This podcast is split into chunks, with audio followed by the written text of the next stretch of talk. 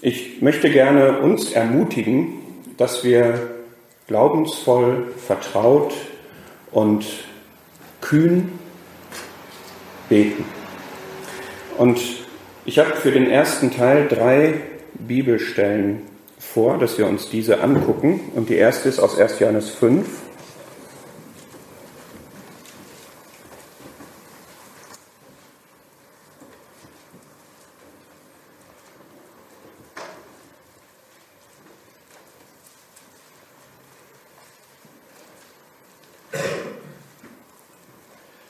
1. Johannes 5, Vers 14 und 15.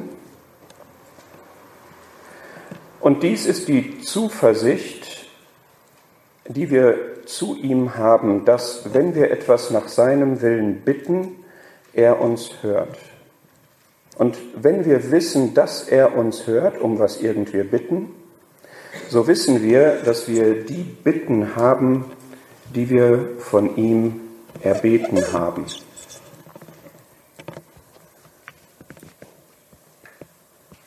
Was wir hier gelesen haben, ist aus dem Abspann des ersten Johannesbriefs sozusagen. Da fasst Johannes nochmal die, die wichtigsten Sachen zusammen und alles ist eingekleidet in dieses, damit ihr wisst oder wir wissen. Es ist eine Überzeugungssache, die er hier jetzt nochmal abschließend vorstellt. Und wir sollen beten mit Gewissheit. Ich möchte gerne so oben drüber stellen heute Abend, wie es ist, wenn wir Gottes Bitten haben, sozusagen. Wenn wir nach seinem Willen bitten, wenn wir in Gemeinschaft mit ihm bitten, wenn wir in Einklang mit ihm bitten. Ja? Das ist eigentlich das Ideal und wenn man so will, das Normale eigentlich, geistlich betrachtet des Betens, dass wir genau die Bitten haben, die Gott auch teilt. Dass wir genau in den Anliegen die Bitten haben, die Gott auch verwirklicht haben möchte. Und wenn wir so Bitten haben, also seine Bitten sozusagen haben, dann beten wir mit Gewissheit. Das ist das, was 1. Johannes 5, diese beiden Verse uns sagen. Wir haben Zuversicht, wir wissen, dass er uns hört und wir wissen, dass wir die Bitten haben, die wir von ihm erbeten haben. Das Beten auf diese Weise ist keine unsichere Sache, sondern eine überzeugte, eine feste, eine gewisse Sache. Es geht um zwei Gewissheiten. Hier Vers 13 sagt, dies habe ich euch geschrieben, damit ihr wisst, dass ihr ewiges Leben habt, die ihr glaubt an den Namen des Sohnes Gottes. Ich stelle die Frage mal, weißt du, dass du ewiges Leben hast? Bist du überzeugt? Ist das für dich eine Gewissheit? Bist du sicher, dass du ein Kind Gottes bist? Das ist das Fundament von allem. Und wenn du sicher bist, wenn du weißt, wenn du überzeugt bist, dass Gott dein Vater ist, dann ist das die Grundlage dafür, dass du auch Gewissheit darüber haben kannst, dass du die richtigen Bitten hast. Ohne diese Vaterbeziehung funktioniert das nicht. Aber wenn du sie hast, ist das der erste Schritt. Denn der Vater ist einer, der gerne gibt der Vater ist einer, der Gutes gibt. Der Vater ist einer, der großzügig ist, der weise ist, der die unerschöpflichen Ressourcen hat und der immer das Gute wirkt. Was auch mal sein kann, dass es drei Jahre nicht regnet. Ja, was nicht immer das Angenehme, das Schöne ist, um das mal an dieser Stelle zu sagen. So, die erste Gewissheit, die wir haben, ist die Gewissheit, dass wir neues Leben haben, dass wir Kinder Gottes sind, dass Gott unser Vater ist. Und das zweite, was dann hier gesagt wird in diesen Versen, dies ist die Zuversicht, die wir zu ihm haben, dass wenn wir etwas nach seinem Willen bitten, er uns hört. Wir haben die Gewissheit, dass wenn wir nach seinem Willen bitten, er uns hört. Er das gewährt. Er das gibt. Das ist Wahnsinn. Diese Verheißung, diese Zusage, dass Gott etwas gewährt, was in seinem Willen gebeten wird. Und es geht noch einen Schritt weiter. Der Vers 15 sagt, wenn wir das wissen, also wenn wir wissen, dass er uns hört, um was irgend wir bitten, dann wissen wir, dass wir die Bitten haben, die wir von ihm erbeten haben. Das ist wohl so zu verstehen, sagen die meisten Ausleger, dann wissen wir, dass wir die Bitten erfüllt bekommen haben, die wir von ihm erbeten haben. Also nicht, dass er uns Bitten aufs Herz legt, die wir dann beten und die er dann erfüllt, das ist auch wahr, sondern dass die verwirklicht werden, dass er die Bitten erhört. Hast du schon mal, als du gebetet hast, gewusst, dass Gott dieses Gebet erhören wird? Das ist das, was hier gesagt wird. Wir beten etwas und wir wissen, dass wir die Bitte erfüllt bekommen haben, die wir gerade von ihm erbeten haben. Wann sich das realisiert, ist eine andere Frage, aber dass Gott Ja gesagt hat zu dieser Bitte und dass er das auf seine Weise verwirklichen wird. Hast du das schon mal erlebt?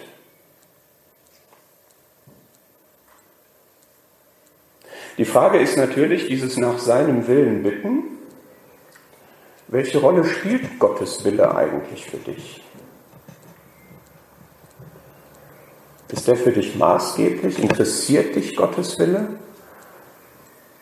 Ist das das, was dein Leben regiert?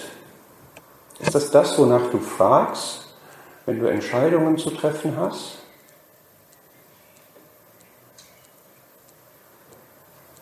Jetzt tu das nicht weg und sag, ja klar, ich bin Christ, sonst würde ich hier nicht sitzen. Es ist gar nicht selbstverständlich, dass Gottes Wille maßgeblich ist. Alles, was ich im Weiteren sagen werde, hängt davon ab, ob diese Grundvoraussetzung bei mir, bei dir geschaffen ist, dass Gottes Wille für dich maßgeblich ist. Alles, was jetzt kommt, ja, wo es um erwartungsvolles und glaubensvolles und freimütiges Beten geht, hängt alles davon ab, was hier steht, dass es um Gottes Willen geht, dass es in deinem und meinem Leben nur um Gottes Willen geht, dass das entscheidend ist, dass das das ist, was mich antreibt, dass das das ist, was ich verwirklicht sehen möchte, dass ich mein Leben danach ausrichte.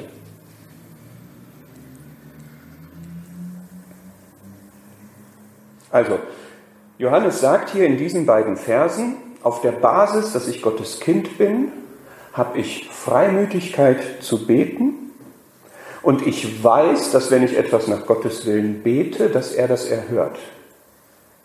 Und wenn ich diese Überzeugung habe, dass das, was ich bete, nach Gottes Willen ist und er das erhören wird, dann habe ich diese Gewissheit schon, dass er das erhören wird. In dem Moment, wo ich es bete. Vielleicht, wenn ich es zum wiederholten Mal bete und irgendwann macht Gott mir das deutlich, dass das nach seinem Willen ist. Ich bete mit Gewissheit. Macht so eine Gewissheit ängstlich oder macht sie freimütig? Wenn ich so eine Gewissheit über Gottes Willen habe, macht das mich freimütig oder habe ich dann Angst, an seinem Willen vorbeizubeten? Johannes sagt hier, das macht freimütig oder auch kühn. Das ist die Zuversicht in Vers 14. Das ist auch Freimütigkeit und das kann man auch mit Kühnheit, im Englischen heißt es meistens Boldness, Kühnheit, übersetzen.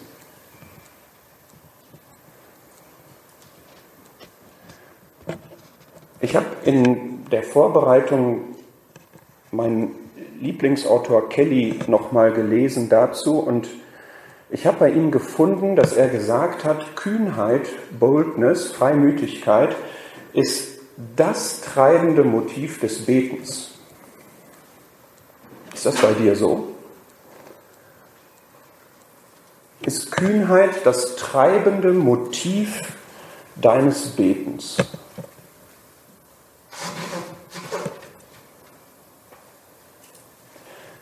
Anderer hat geschrieben, wenn wir das neue Leben besitzen, also hier Vers 13, dann schließt das die Kühnheit Gott gegenüber ein. Findest du Kühnheit gegenüber Gott unangemessen? Aber so ist die Beziehung zu Gott. wie ein Kind zu einem Vater, wo der Vater sich freut, wenn das Kind freimütig mit seinen Bitten kommt. Wir werden da später noch drüber nachdenken. Wenn ich Gottes Liebe verstanden habe, habe ich keine Angst davor, mal an seinem Willen vorbeizubeten, sondern ich werde ermutigt, freimütig zu sein.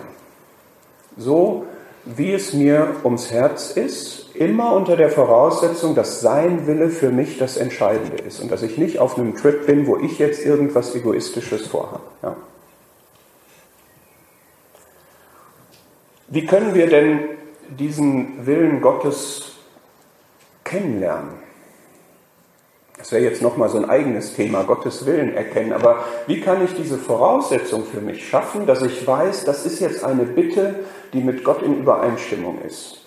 Lasst uns mal in Johannes 16 schauen.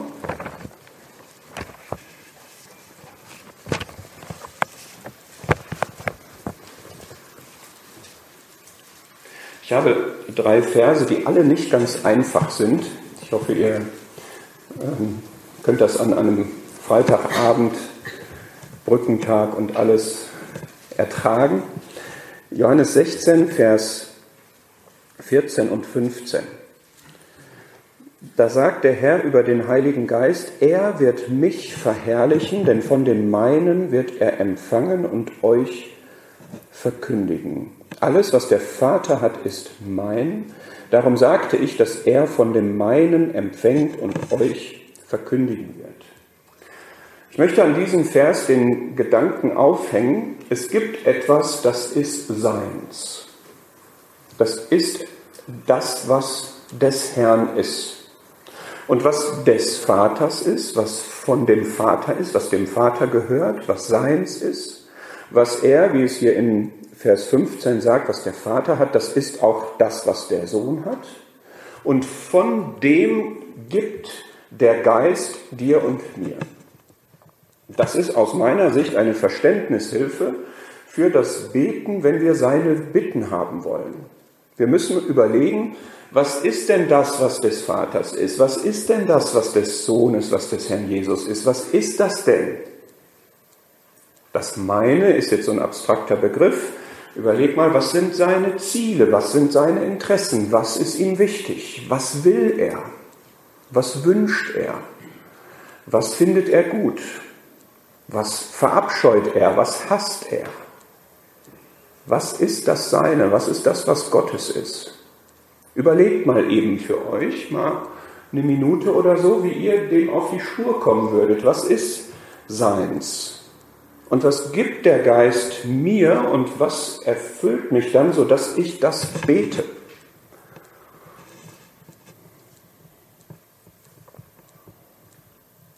Was ist Gott wichtig?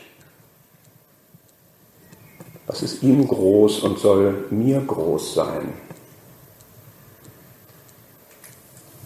Worum kreist er? Worum dreht sich alles für ihn? Was liebt er? Was will er? Woran hat er Lust? Was verabscheut er? Was ist ihm ein Gräuel? Was hasst er?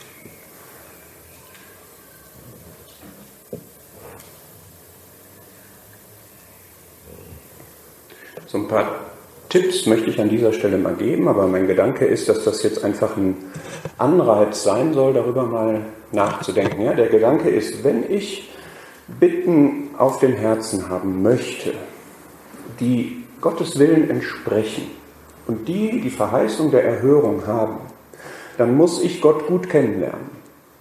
Dann muss ich mich wirklich auf Gott fokussieren und dann muss ich mein Inneres mit ihm in Einklang bringen, dann muss ich mich mit ihm abgleichen. Und ich lege jetzt mal so ein, so ein paar Zugänge, aber ich würde mich auch freuen, bin ja morgen auch dabei oder nachher, wenn ihr auch Gedanken dazu habt, wenn wir uns da mal drüber austauschen können. Ein Ansatz könnte sein, das meine, das ist Gottes Wesen. Also so wie Gott ist, in Einklang damit kann ich immer freimütig beten. Also Gott ist Licht, Gott ist Liebe, Gott ist Leben. Ich kann immer um sein Licht für mich beten. Sende dein Licht, wenn man das mal in Psalmworten ausdrückt. Das ist immer in Einklang damit, wie Gott ist, dass er eben Licht verbreitet. Ich kann immer beten, Gott erforsch mich. Zeig mir, wie ich bin. Wirf dein Licht in mein Leben. Stell mich in dein Licht. Ich kann immer beten, dass ich Gottes Liebe mehr verstehe und mehr von seiner Liebe erfüllt werde. Dass ich mehr verstehe, wie Liebe ist, dass ich mehr liebe. Ich kann immer darum beten, dass ich wachse, dass ich Kraft gewinne, sein Leben also sich auswirkt. Ich kann immer darum beten, dass jemand aus dem Tod zum Leben kommt, sich bekehrt. Ich kann immer darum beten, dass es Belebung gibt in meinem Leben, in meinem Umfeld. Das ist immer in Übereinstimmung mit Gottes Wesen. Eine Möglichkeit. Zweitens, was will Gott? Da kann man lange, lange, lange drüber nachdenken, aber was Gott will, das ist in einigen Stellen ganz klar gesagt. Was ist Gottes Wille? Schlag mal nach in deiner App oder so. Das ist Gottes Wille. Was ist Gottes Wille? Meine Heiligkeit. Zum Beispiel 1. Thessalonicher Brief. Was ist Gottes Wille? Dass wir Dank sagen.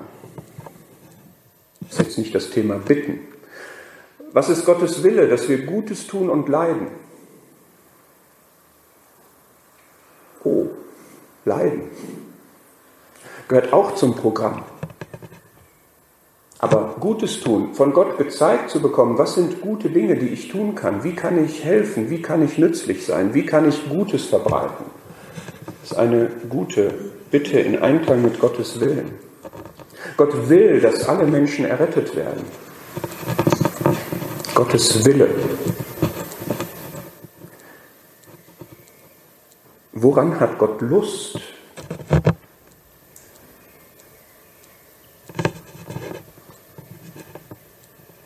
Zwei Dinge habe ich gefunden. An Gehorsam mehr als an Opfern und an Wahrheit im Innern. Es ist immer in Einklang mit Gottes Willen, wenn ich bete, hilf mir, dir gehorsam zu sein. Hilf mir, deinen Willen zu erkennen, damit ich gehorsam sein kann. Er will das viel lieber, dass du ein gehorsames Leben hast, als dass du formal Opfer bringst. Wenn Gott Lust hat an Wahrheit im Innern, dann ist ein Gebet, was aufrichtig ist, immer zu seiner Freude dann ist das Gebet, Herr, zeig mir, wie ich wirklich bin, eins, was nach seinem Willen ist, weil ich die Wahrheit suche. Hilf mir, dich zu erkennen, der du die Wahrheit bist, ist ein Gebet nach seinem Willen. Eine Buße darüber, dass ich erkannt habe, wie ich wirklich bin und wo ich meine Sünde erkannt habe, ist immer etwas, worüber Gott sich freut. Du könntest jetzt noch gucken, was Gott wohlgefällt. Du könntest gucken, was Gott verheißt. Sich auf seine Verheißungen zu stützen und um ihre Erfüllung zu bitten, ist immer richtig. Vom Inhalt her. Ja? Ich wünsche mir, dass wir uns alle mich hat das auch motiviert, dem nochmal mehr nachzugehen, dass wir uns alle auf den Weg machen, um zu schauen, was ist das, was Gottes ist? Was ist das, was Gott wichtig ist? Was ist das, was Gott ehrt, was ihm Freude macht, was ihn verherrlicht? Letztlich werden wir immer alles in dem Herrn Jesus finden. Denn darum kreist Gott sozusagen. Darum dreht sich die Bibel, darum dreht sich die ganze Geschichte, darum dreht sich die Zukunft, wird ja das Thema morgen sein. Insofern ist es immer richtig, den Herrn in den Mittelpunkt zu stellen und alles von ihm abzuleiten. Also ich hoffe, dieser vielleicht etwas schwierige Vers, Johannes 16, Vers 14 und 15, hat so einen Schlüssel gegeben, um zu schauen, wie kann ich das denn verwirklichen, dass ich Bitten habe nach dem Willen Gottes, die er dann auch erhört. Und wir gehen jetzt nochmal in den ersten Johannesbrief zurück und nehmen uns nochmal einen zweiten Vers vor aus Kapitel 3.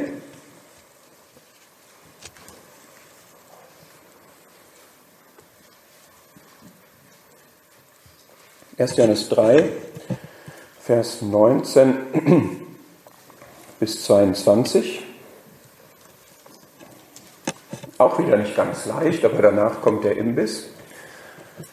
Hieran werden wir erkennen, dass wir aus der Wahrheit sind und werden vor ihm unser Herz überzeugen, dass, wenn unser Herz uns verurteilt, Gott größer ist als unser Herz und alles kennt.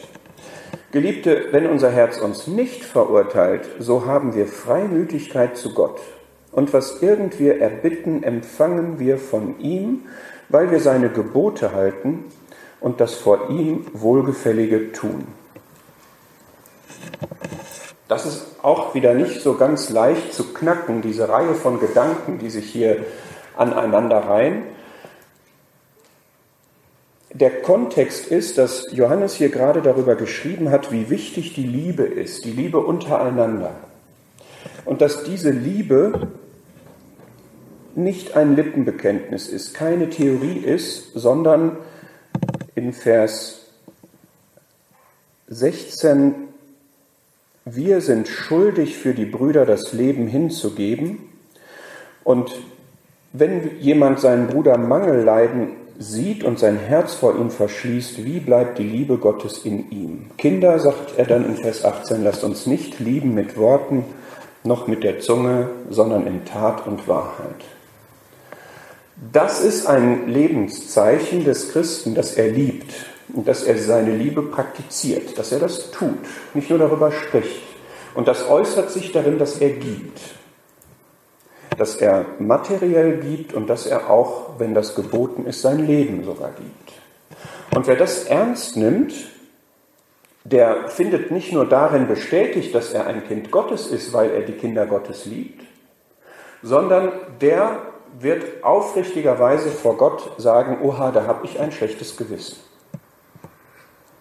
Ich hoffe, euch geht das wie mir, dass wir alle sagen, wenn das der Maßstab ist, wir das an dem Herrn messen, dann kommen wir da ganz schön, bleiben wir da ganz schön hinter zurück. Und so kann es sein, dass wenn du ins Gebet gehst und dich wirklich mal zurückziehst, ich habe mich über das letzte Lied gerade gefreut, wenn du deine Hände faltest, wenn du vor dem Vater bist im Gebet und wenn du in die Stille gehst und wenn du mal ganz, ganz alles ausblendest und vor Gott zur Ruhe kommst und betest, dann kann es sein, dass dein Herz dich verurteilt. So steht das hier in Vers 20. Dass dein Herz dich verurteilt, dass du ein schlechtes Gewissen hast, wenn du wirklich vor Gott dich frei machst, dich wirklich nichts festhältst und deinen, deine ganzen Gedanken auf ihn ausrichtest, dann wird er dir zeigen, wo du nicht in Einklang bist mit ihm. Und Liebe ist da ein Punkt, wo man schnell dabei ist. Und dann verurteilt dich und mich unser Herz. Das sagt du, deine Liebe, damit ist es nicht weit her. Was machst du dann? Du bleibst da im Gebet. Du möchtest gerne deine Bitten vorbringen, du möchtest Gemeinschaft mit Gott im Gebet haben, möchtest Gedankenaustausch sein. Und da ist aber dein Herz, was sagt, da bist du verurteilt.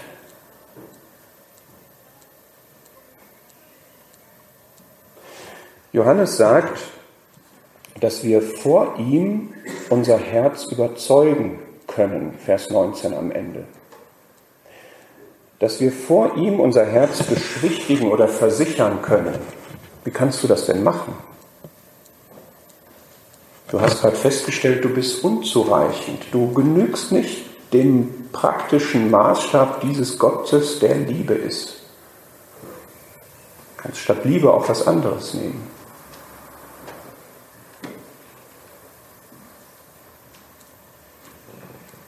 Du kannst Zuflucht dazu nehmen, dass du Vergebung hast. Aber du musst erst einmal dadurch. Ja, ich glaube, das ist wirklich ein Gedankengang, den Johannes hier macht. Wenn wir wirklich mit Gott in Einklang sein wollen, wenn wir wirklich die Bitten haben wollen, die Gott uns aufs Herz legt, dann muss unser Herz auch aufrichtig sein. Und dann können wir nicht hoppla hopp huddeln und sagen, hier komme ich, ich habe meine Bitten, nimm meine Bitten und erhöre sie. Das ist keine Fünf-Minuten-Sache, diese Bitten zu sagen, die Gott erhört und wo er uns direkt die Bestätigung seiner Erhörung gibt, sondern es ist etwas, was in Ruhe vor Gott, von dem wir überführt werden, weil er so herrlich und so heilig in diesem Fall die Liebe ist, wo wir erstmal feststellen, wie es bei uns eigentlich aussieht. Und wenn unser Herz uns verurteilt, dann steht hier nämlich, ist nicht die Lösung, dass du direkt zum Kreuz zeigst und sagst, da ist die Vergebung,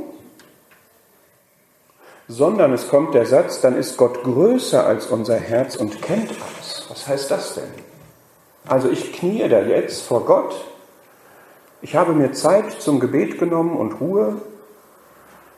Ich fange an zu reden, zu beten und ich merke, in mir kommt diese Überführtheit hoch, wie ich fehlerhaft bin, wie ich immer wieder sündige. Und jetzt kommt mir in den Sinn, Gott ist größer als mein Herz und kennt alles. Also mir fällt jetzt einiges ein und je länger ich im Gebet bin, umso mehr fällt mir ein, was nicht mit Gott in Übereinstimmung ist. Und Gott ist noch größer, der weiß noch mehr. Er weiß nämlich alles. Führt das dazu, dass ich wie Jesaja in Jesaja 6 sage, wehe mir, ich bin ein Mann von unreinen Lippen. Wenn das so ist, dann ist das gut. Dann bin ich nämlich in dem richtigen, gedemütigten Zustand. Dann bin ich wirklich vor ihm ganz klein und das ist genau die richtige Verfassung, in der ich vor ihm sein soll. Und dann kommt der Moment, wo ich frei mich machen kann, wo ich Gott sagen kann, danke Gott, all das, was ich mir jetzt hier, was du mir gezeigt hast, was ich in meinem praktischen Leben nicht in Übereinstimmung mit dir getan, gedacht, gehandelt, gesagt habe, all das ist tatsächlich vergeben. Aber erst jetzt.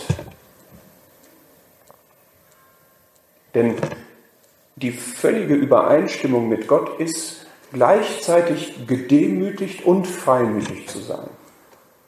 Gleichzeitig mir bewusst zu sein, ich bin ein kleiner, zwar gerechtfertigter, aber doch ein Sünder, der immer wieder sündigt. Und ich bin aber das angenommene Kind des Vaters.